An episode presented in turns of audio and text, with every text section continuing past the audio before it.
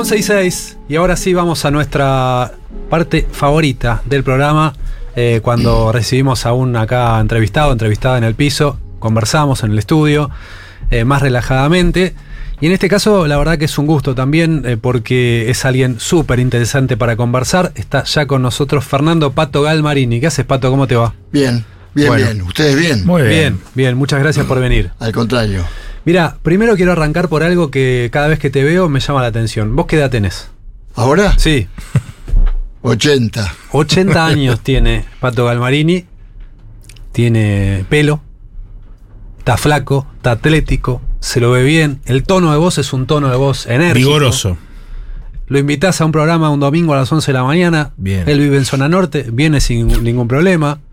Estás muy bien, ¿no? Físicamente. Estoy bien. Estoy bien, sigo, sigo haciendo deporte, que esto es. ¿Qué haces a los 80 años? ¿Qué deporte? A la pelota le pego, Ajá. ¿Al fútbol jugás? al fútbol juego, poco. Poco porque las rodillas ya Claro. cuestan. Claro. Pero le pego, le pego a 5 metros.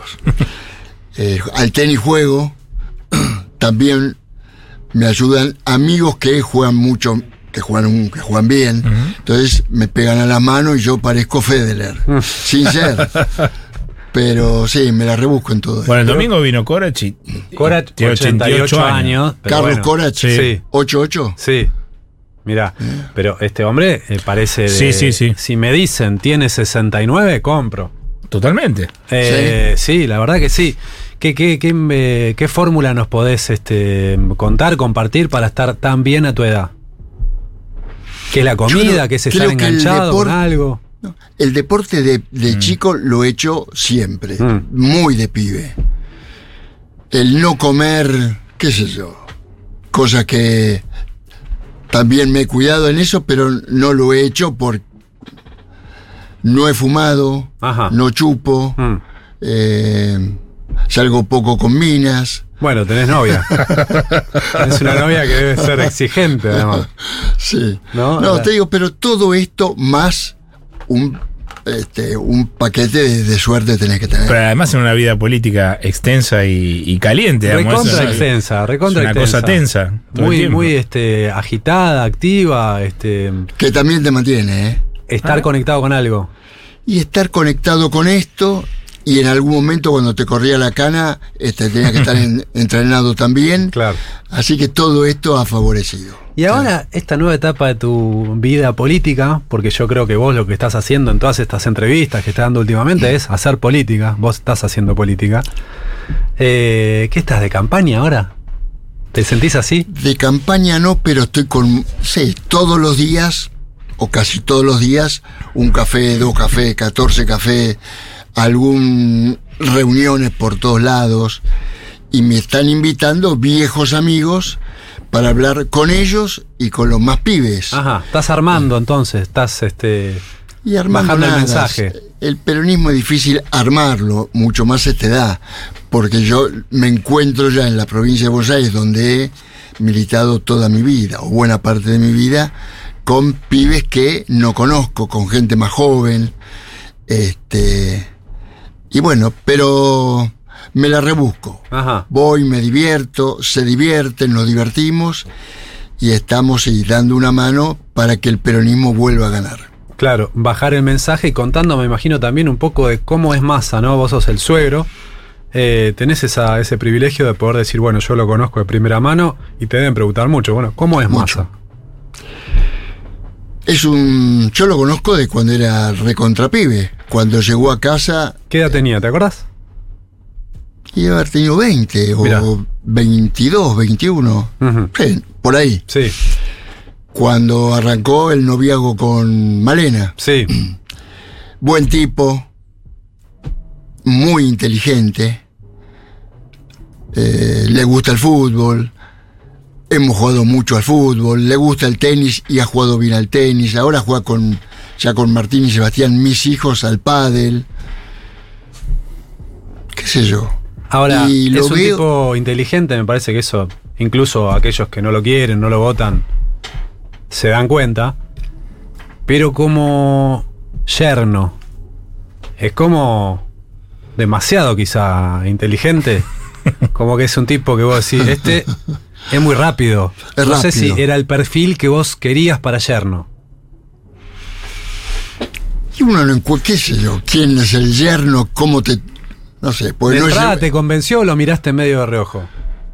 No, no, me convenció de chico. Ajá. Además no vino de mi mano, sino que vino, por supuesto, de la mano de Malena y mucho más de Marcela, mi ex mujer, Claro. madre de Malena, que también es una es hoy una señora grande, pero que sigue militante, militando. claro.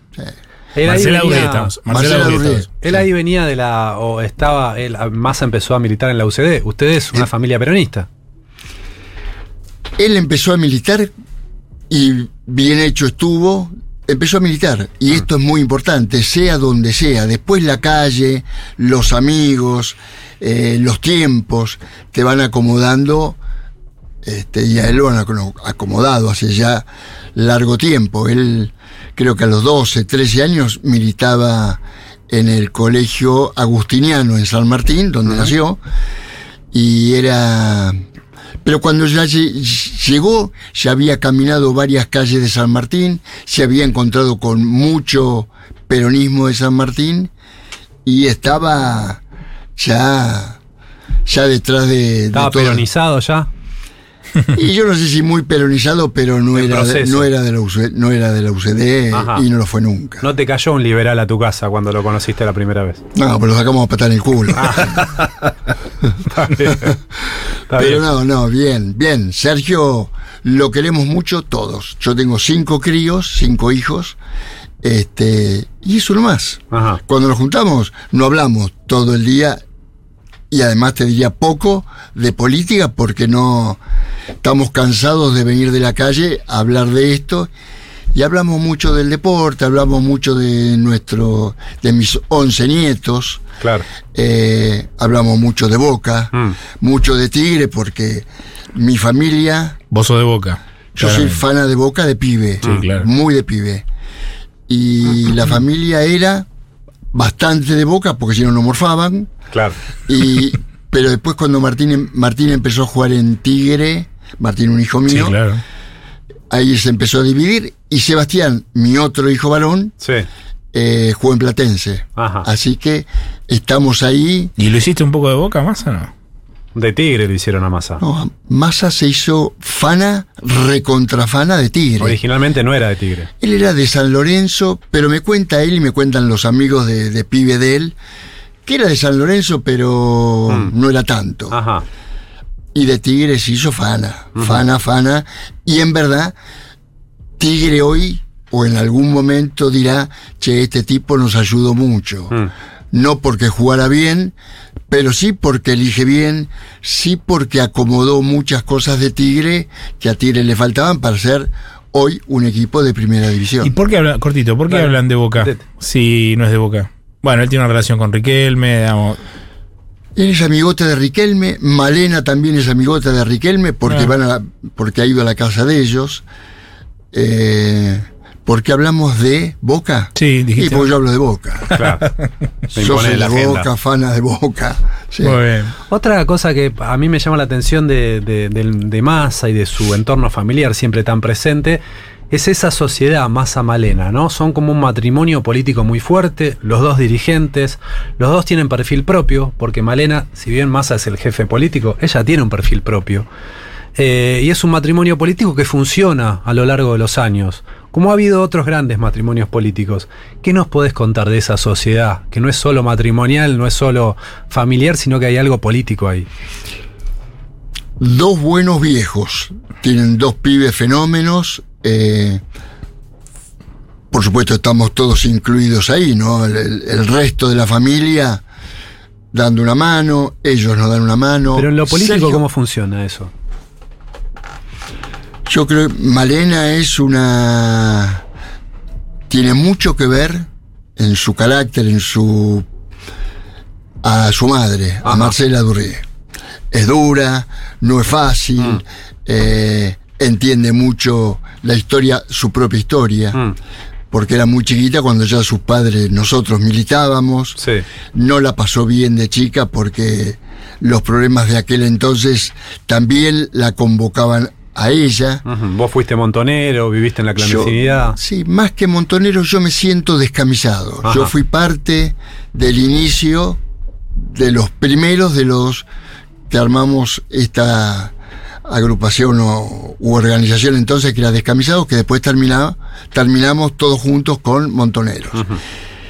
Y para mí una cosa es descamisados, fue aquel tiempo, y otra cosa fue cuando nos juntamos con los montoneros, donde yo estuve un tiempo, no yo, muchos, Mm. y nos fuimos, sobre todo cuando empezaron las disputas con, este, con nuestro claro conductor, Mm. con quien nos dio nacimiento, que fue Juan Perón. Claro, no, pero decía, solamente lo mencionaba para eh, conocer un poco lo que había sido la vida de Malena Galmarini, con una familia este, súper politizada. Ella fue mamando todo eso. Sí. Y hoy decís, ella es una eh, mujer que se planta, que es dura en sus planteos. Mm, eh, te preguntaba cómo funciona esa. No sé si hay discusiones con Sergio Massa, eh, si prevalece siempre lo que dice él como jefe político, que si a veces se impone ella, ¿cómo funciona? Malena dice, y les diría a ustedes, que su jefe es Sergio. Ahora, no es fácil ser jefa o jefe de Malena Galmarini. Claro. Malena tiene su, propio, su propia vida militante. eh, ya te digo, Malena, estando nosotros con, eh, con problemas serios, la madre y el padre, Malena estaba con nosotros y hacía lo que tenía. Digamos, estaba clandestina sin saber qué era Claro. la clandestinidad. Eh, mis hijos también, ¿no? Mm. Y Malena nació ahí y a los 12, 13, 14, yo bueno, años más, más, más o menos por ahí, yo quise ser intendente de San Isidro, con lo cual ya ella muy chica andaba en los mioncas, Mm. este, le gustaba pegar carteles, Mm. pintaba. en fin. Esta fue la vida de Malena, de Sebastián y de Martín, mucho más que de Bernardita y Socorro, que son mis hijas anteriores de otro matrimonio. Algunas posiciones de Sergio Massa, entonces podemos eh, deducir, están también eh, influidas por eh, lo que piensa Malena, lo que dice Malena en esas conversaciones en privado. Yo creo que sí, creo que sí. No sé cuánto, so- cuánto es, este, cuántas son las discusiones entre ellos, pero seguro que Malena tiene que haber influido y por supuesto Sergio también en Claro. la vida de Malena, ¿no? Claro.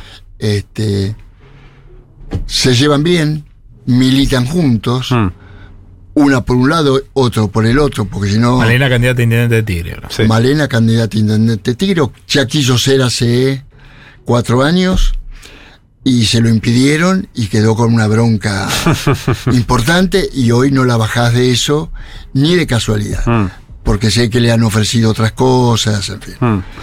Imagínate esa casa, ¿no? Si es que llega a ganar Unión por la Patria con un presidente y una intendenta. Eh, lo que deben ser eso, esos nietos también, ¿no? Este, Los nietos, el varón me parece que putea más que la mujer. El varón- Los chicos, dos- sí, dos- tiene un perfil más alto. Toto, eh, Tomás. Tomás, Sí. hace unos días estuvimos juntos el día del padre, creo. Mm, estábamos, éramos sé yo, todos nosotros, que somos bastantes, y Tomás le decía al viejo, este, papá, para un poco, no seas, antes de la decisión del conjunto de que Sergio sea el candidato. Y días anteriores a eso, hablando con Malena, Malena me decía, Toto, no, no le gusta, no quiere, Mm. no le gusta a él la exposición, además, a los pibes, este, a él sobre todo lo han maltratado Mm. los con días. esto del trabajo que tuvo en el Mundial, sí. Y estaba, está dolido, tiene. Toto debe tener 17 Sí, ahora. 18, 17, sí. Este, le, le gusta el fútbol como a todos nosotros. Jugó en las inferiores de Tigre y jugaba bien. Mm, Eh, y entonces le pedí al padre de ta- este, que, nosotros le- que le- yo le quería dar un fierrazo en la cabeza. Porque, A tu nieto. Claro. le decía, papá, este, para un poco, dejanos, qué sé yo. Lo que cualquier pibe te puede decir. Pero yo te decía, y me fui, Sí. hablando con Malena hará no mucho más, un mes, dos, Malena me decía esto, que ni Tomás ni su hija querían también. Claro, una vida que es una vida de milagros. Es una vida complicada la de las casas Mm. donde los militantes son los padres y los pibes tienen que, o no, compartir esto. Vos Y conocés. yo le decía Sí. a Malena, Malena, mira, cuando nosotros estuvimos complicados con tu, con tu madre, estuvimos rajados y vos venías con nosotros, y ella algún momento nos habrá dicho, che, paren un poco, paremos un poco. Mm. Y nosotros no te dijimos, Malena, vamos a parar, no te preguntábamos si te gustaba o no. Esta es la vida de los hijos. Y después los hijos son padres y tampoco preguntan demasiado a sus hijos qué quieren de, de- de ellos, de sus padres. mm. Vale, le digo, seguí, que Sergio siga y después vamos acomodando los tantos durante el camino. Claro, después los pibes van a entender mejor. Eh, vos eh, sos dirigente político de toda la vida, has conocido a un presidente como Carlos Menem, eh, tenías una relación muy cercana siendo secretario de deporte, pero además tenías un vínculo personal cercano. Y ahora tu yerno, Sergio Massa, candidato a presidente, con probabilidades de ganar. La elección está difícil, pero con, con buenas probabilidades. ¿Qué tiene un dirigente? ¿Qué características personales tiene alguien que se plantea con posibilidades ser presidente de la nación? Algunos lo llaman el fuego sagrado, pero no cualquier persona puede ser, puede tener primero el deseo de ser candidato a presidente y después construir un proyecto que le permita candidatearse con posibilidades. ¿Qué hay que tener? No hay universidad para eso. Mm, tenés que tener primero que, que te guste, en fin, saber qué pasó con la historia de tu país, por qué estamos bien o por qué estamos mal. Eh, con Eso esto lo tienen muchos dirigentes políticos, muchos. pero digo, Y ¿cuántos después- llegan Y ahí? después tenés que tener, como vos me decís, si- ¿cuál es la diferencia entre un 9 de Boca y un 9 de... Y hay alguna Y cosa... Claro. Sí. Claro. Hay alguna cuestión que, que viene con uno, que uno no sabe que vino con uno, pero que se va, este, que se va expresando en la vida. Mm, Y a mí me parece que a Sergio le pasa, a Sergio, a Sergio y a todos los que han llegado antes que Sergio, tienen esta cosa distintiva, que es mejor expresión, mayor eh, cantidad de lectura, eh, mucha más calle que muchos. eh, ¿Qué más te podría decir? La calle es muy importante. mm. eh, Bueno, ha llegado de la Rúa, presidente. Es verdad. Y Macri, Ahí. que tampoco tenía demasiada calle. Y bueno, nada. Mundo bueno. quizás tenía. Tenía mundo. No sé si tenía Pero calle. ellos son. Hay, hay hombres y mujeres. Que a mí me genera un- admiración, ¿eh? Por, ma- Sí, eh, claro. por fuera de la ideología. Tipos como Macri, que fundaron un partido, que lograron ser el primer presidente que no es ni peronista ni radical, electo por el voto popular de la historia. Eh, capacidad de construcción política a ese nivel me genera mucha admiración. Por eso digo, vos que lo conoces a masa de pibe, ¿dónde, no sé si le detectaste ese gen? ¿Qué es ese gen? Sí, sí. ¿Es una ambición? ¿Qué es? ¿Qué es? Era, cuando era muy pibe, a todos, no a mí, porque a todos nos asombraba la velocidad del pensar, la velocidad del discutir. Eh, era un pibe que sobresalía. Mm. En el colegio también. Me contaban, me cuentan sus amigos del colegio, que son amigos todavía de Sergio entonces. Mm. Eh, hay uno que es muy gracioso, eh, un amigo de él que dice, Sergio en todos lados sobresale, hasta en los velorios, porque parece el muerto. digamos, para, para- como, como algo Siempre está en el simpático centro, digamos, claro. Sí. Y Sergio es esto. No es un sobresaliente que quiera ser sobresaliente, pero lo que dice, lo que expresa, sea en el fútbol, sea en la política, sea en cualquier otro tema, Sergio está presente. Y vos conociste. Podés estar Sí. de acuerdo o no. Sí. Porque también las discusiones entre todos nosotros también son discusiones, Mm. ¿no? Pero. ¿Y qué le cuestionas vos en esas discusiones?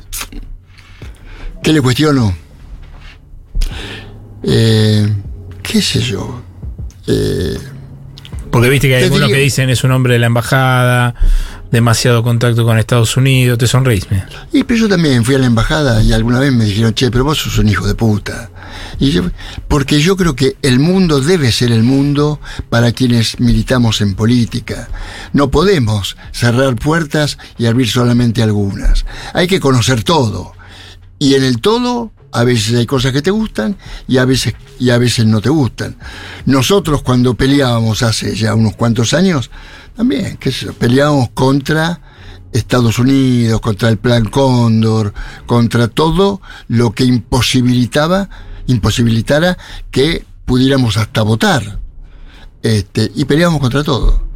Y después conocí a algunos hombres de la embajada y pude también conversar con ellos de esto, del significado de Estados Unidos, de lo que habían hecho en América Latina. No me callaba, digamos, lo pude haber dicho mejor o peor. Y yo creo que esta es también. Este, y esto también me lo enseñó o nos lo enseñó Juan Perón. A pesar de ser un anti-imperialista, tanto de Estados Unidos como de la Unión Soviética, él conversó con, con el hermano de Eisenhower, o de, sí, Eisenhower, que estuvo acá. Lo recibió, lo recibió fenómeno. Ahora, esto no significa que uno claudique en lo que, en lo que necesita y quiere hacer. Mm, Hay, hay mucha, eh, mucha gente que plantea eso, ¿no? De si Massa responde a esos intereses con los que tiene tan buen vínculo, y acá no solo habla de la Embajada de Estados Unidos, sino muchos empresarios, como, bueno, se menciona Brito, Vila, Manzano, Midlin, decías recién. Eh, a veces algunos creen que es un representante de esos intereses, y yo me- te pregunto si él en realidad este, tiene autonomía y si quiere conducir a esos intereses. ¿Dó- ¿Dónde está parado más al respecto de eso? Sergio ha conducido, conduce y va a conducir, si llega a ser presidente de la nación, todos esos intereses, sin dejar, y yo le diría, ni se te ocurra no hablar con los dueños del mundo. Ahora, ser dueño del mundo y vos, este, un tipo que no lo sos, hay que hablar para, este, para conocer, para modificar lo que se pueda modificar. Eh, este es el mundo de, de la militancia, de la política. Cuando uno va a un barrio, también a veces te encontrás con el capanga del barrio y decís, a este no le doy bola porque por ahí me caga trompadas. Y tenés que hablar con él porque si no, no hablas con el barrio. Eh, cuando vas a una cancha, yo fui secretario de deporte de- en un tiempo. Y, y decidimos algún día que había que pelearse no, pero que había que poner límite a las hinchadas del fútbol. Y yo era hincha de Boca, fanático de chico, como les he dicho, y la hinchada de Boca me reputeaba en la cancha de Boca. Después me junté con este, el abuelo, con, con varios de ellos, y dije, mire muchachos, este, no todos pueden, este, eh, yo no puedo dejar de ser de Boca, soy de Boca, pero no puedo dejar que ustedes hagan lo que se le cante las pelotas. Este, y esto a veces se entiende y a veces no. Por ahí, digamos, los ejemplos son distintos porque... No, no, está bien, pero entiendo. Pero sí. hay, que, hay que charlar con todos. A veces ganás, a veces empatás, a veces te toca perder, a veces tenés que recular un cachito para poder avanzar. Mm. Eh, yo creo que Perón y el peronismo ha hecho esto. Nunca, nunca todos nos quedamos en nuestras casas. Mm. Algunos se quedaron y muchos seguimos para adelante y estamos convencidos que el mundo va a ser un mundo más peronista de lo que soy. Vos conociste bien, eh, como decía antes, a, a Carlos Menem también, fuiste su funcionario. Eh, ¿Le encontrás algún parecido a Massa con Menem? Pues es que me preguntan esto, y yo no. Es, es muy difícil decir yo soy parecido a aquel o este es parecido a No, mí. por el pero- tipo de liderazgo, es un liderazgo eh, carismático. Sí, sí. Yo nunca, nunca, pero nunca, jamás lo vi a Carlos Menem decirle a un amigo de él, a un compañero, a un dirigente, a un ministro de él, este, maltratarlo. Mm.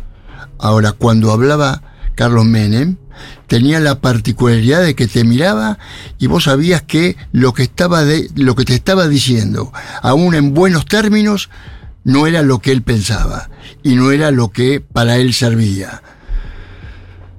Yo a Sergio nunca lo vi tampoco este, putearse con alguien, Ajá. por más amigo, y sin embargo su, su patrimonio es decir, esto es lo que a mí me parece y no retrocedo. ¿Con quién? ¿Con el peronismo? Ni con el peronismo, ni alguna vez que oí, y Malena me ha contado también mucho más que lo que oí yo, hablar con gente de Estados Unidos o del fondo, Ajá. ¿no? Este. Es bravo Sergio también. Mm. Bravo en el sentido de que lo que él piensa, de lo que él está seguro, no retrocede, no recula.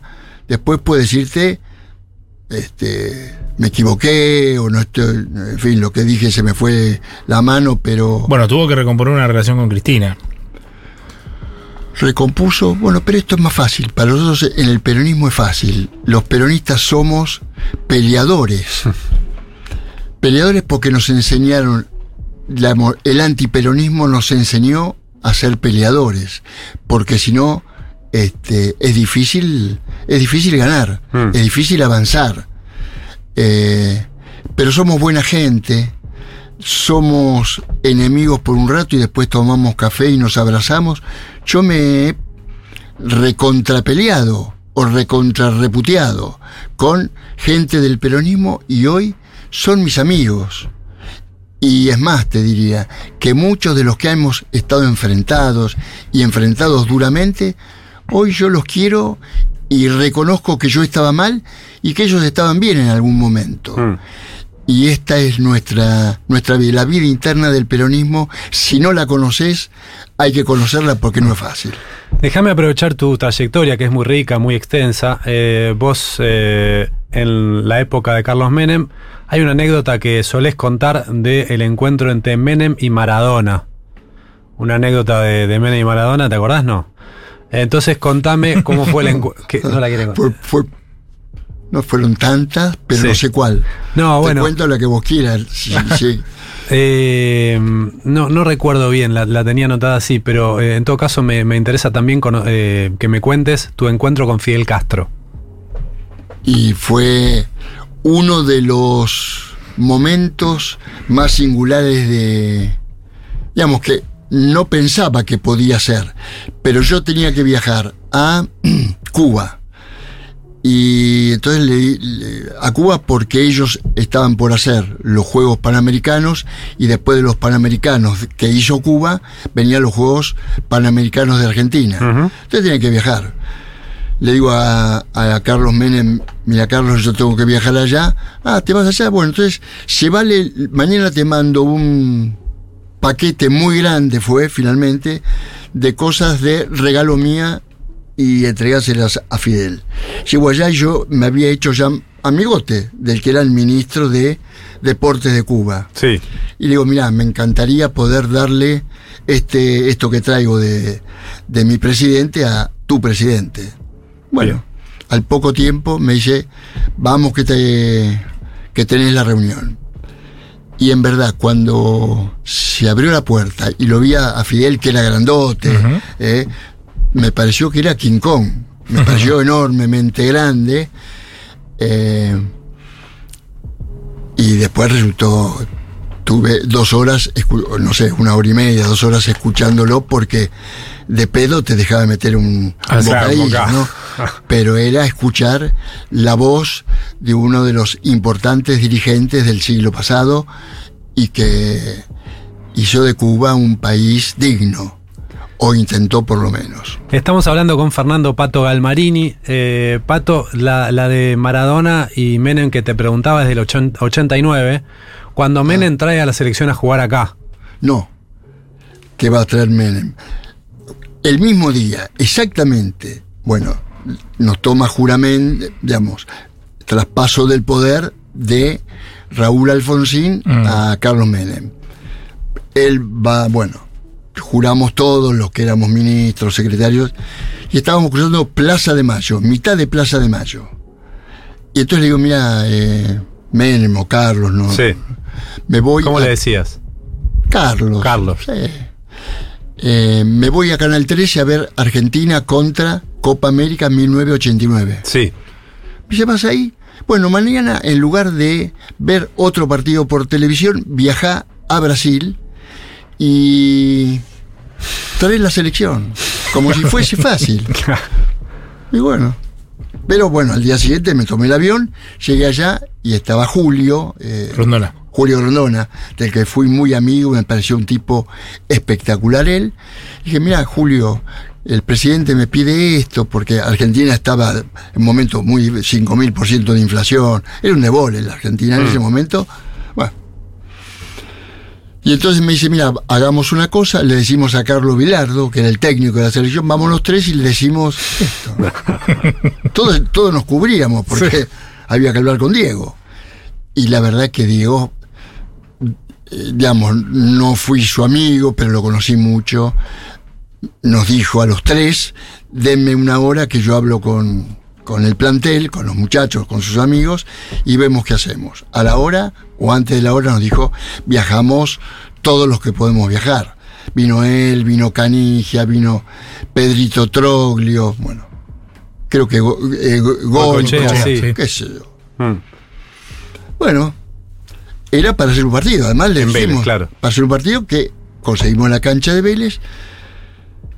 Esto yo no, yo creo que fue, mira, me puedo equivocar, pero no por muchos días, una semana después de la asunción de- del presidente, de, de Carlos Menem. Conseguimos la cancha de Vélez, hicimos las entradas, por supuesto nos, nos recontraturrucharon las entradas, la cancha de Vélez explotaba.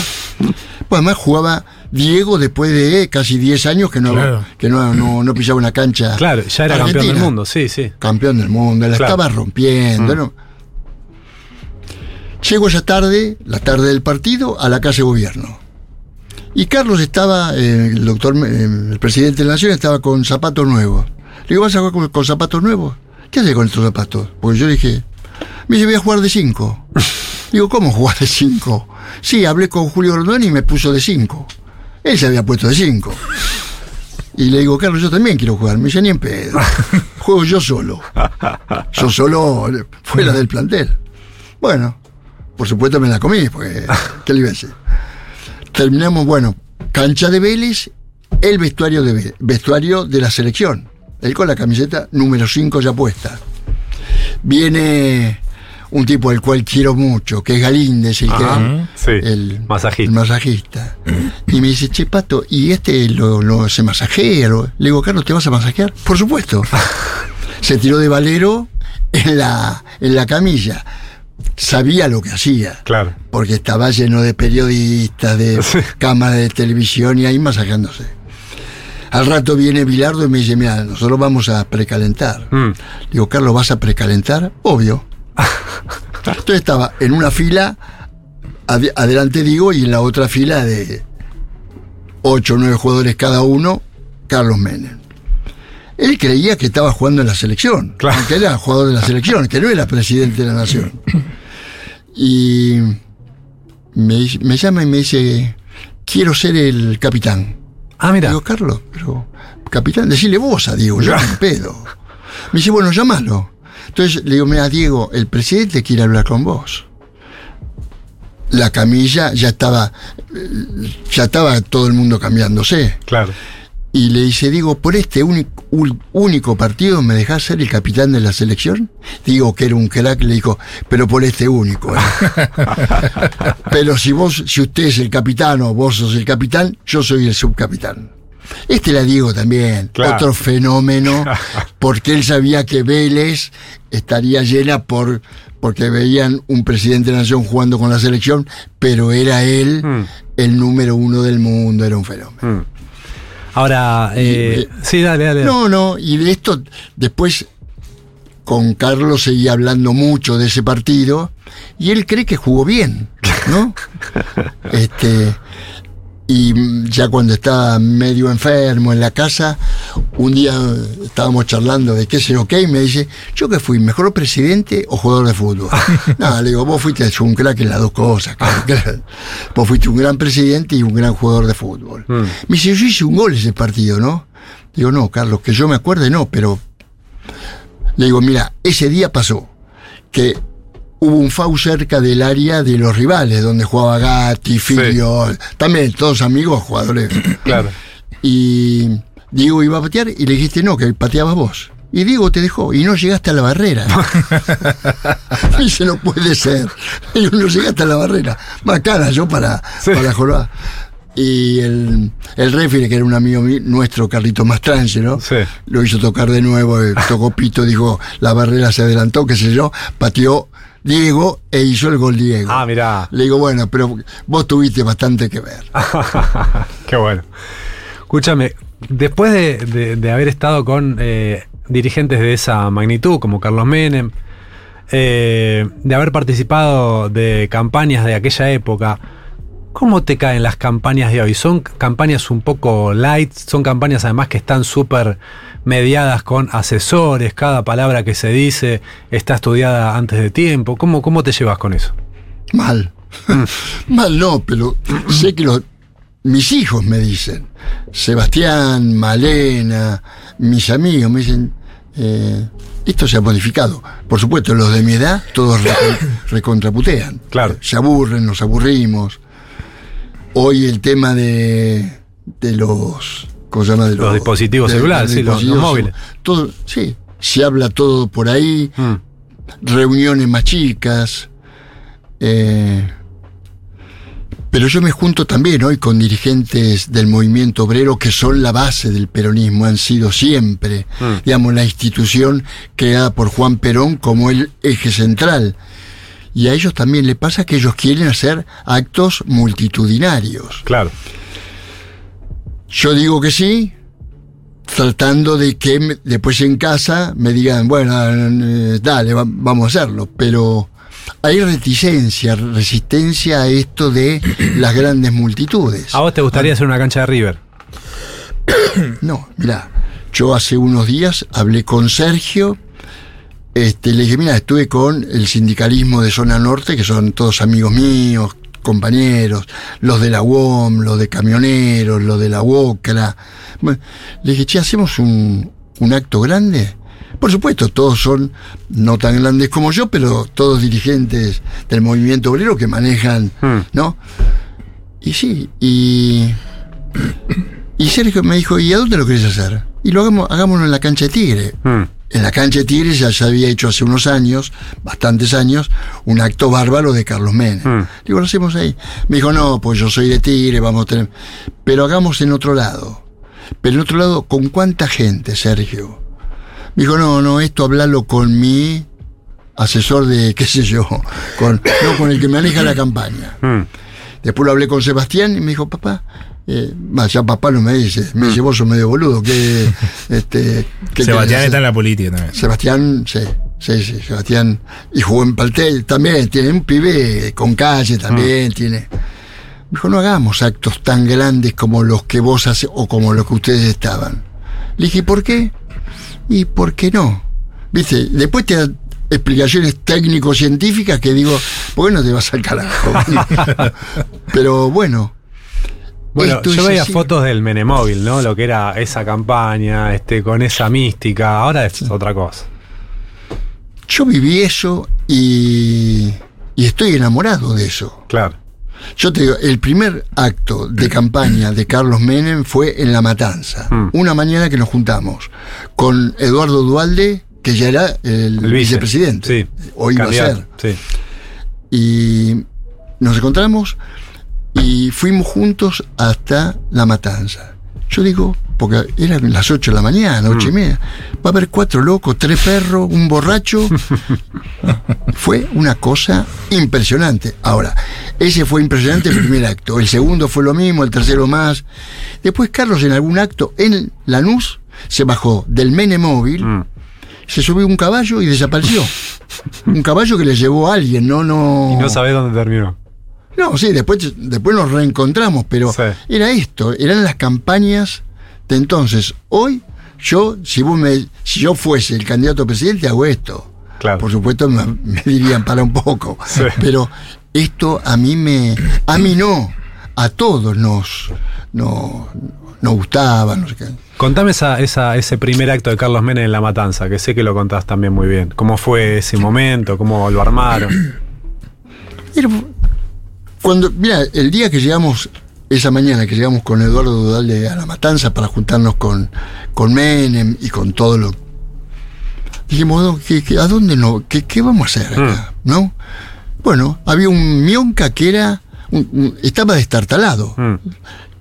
Yo le decía al negro, nos subimos aquí nos caemos todos de valero. Pues, esto. Y bueno, era un camión de un verdulero de, de la matanza que lo había prestado, que nos subimos todos ahí y arrancó. Y en un momento yo le dije al negro, negro, esto se va a caer el carajo, esto vamos, vamos.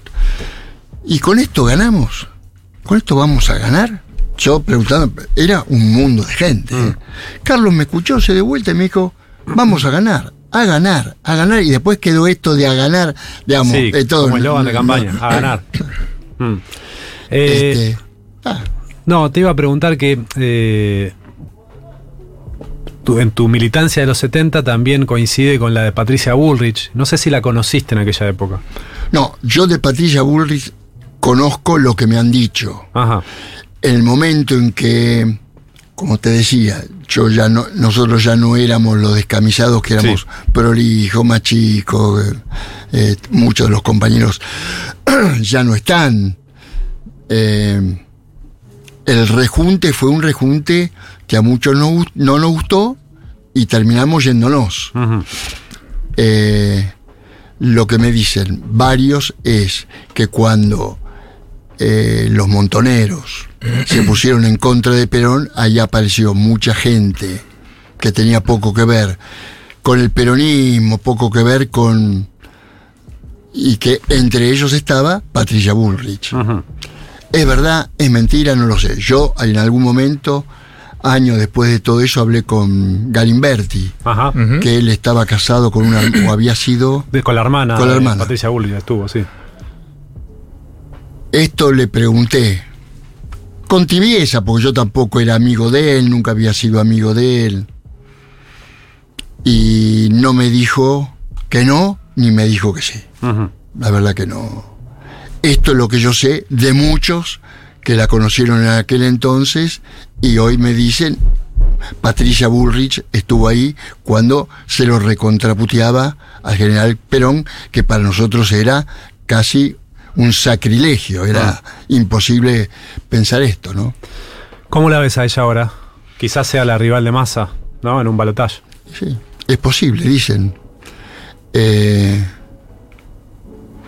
nada, veo que es la sucesora, la sucesión de, del antiperonismo, del antiperonismo más, más más, más duro, más, más duro, más difícil, pero al cual le hemos ganado también, porque el peronismo le ha ganado a, con todo el dolor, y con lo que nos ha pasado le ha ganado a. Le hemos ganado a Aramburu, a Rojas, a Lonardi, a pesar de todos los muertos que hemos dejado en el camino. le hemos ganado a Videla, a todas las últimas. Le hemos ganado. El peronismo no se rinde. Y finalmente lo que yo creo es que no será en un año o en diez, como alguna vez creo que fue Evita la que dijo que en un año o en diez este, ¿no? ganaremos o venceremos. Serán en muchos años más, pero el, el peronismo, el peronismo va a ser no dueño, va a ser la Argentina de serán 10 años, 50, 100, no sé cuántos, pero el peronismo va a dignificar la Argentina, los argentinos van a ser, este, no sé si peronistas, no importa cómo se llamen, pero van a estar dignificados simplemente, solamente o fundamentalmente los que menos tienen. Si Massa es presidente, vos, ¿con qué vas? ¿De qué voy? Y sí, Aplaudir. No, no, de nada, ya no tengo. alguna embajada, no sé. No, No. no, no, no, de embajador no me encanta. Solamente me gustaría ir a Cuba. Alguna vez dije a Sergio, pero hablando de otras cosas, Sí. ni sin pensar en esto, porque Este, me gustó mucho Cuba, fui muchas veces a Cuba. Y a Moria la tenés haciendo campaña también. Moria no hace campaña, porque le digo, Moria, no hables de política, por Dios, porque, porque no entendés, ella se caga de risa, ¿no? Ahora tiene, tiene la particularidad que hemos tenido muchos, o que han tenido muchos de nuestros padres, de, de padres de nuestros compañeros. Mm. Su padre era militar, antiperonista, y su vieja, su madre, muy peronista. Y dice que los platos volaban en la, cal, en la, ca- en la casa. Eh, Tiene llegada, ¿eh? yo que vos igual la, la dejaría claro. hacer campaña. Muchas, Yo también. Sí. Muchas gracias, Pato, por haber venido. Gracias a ustedes, muchas gracias.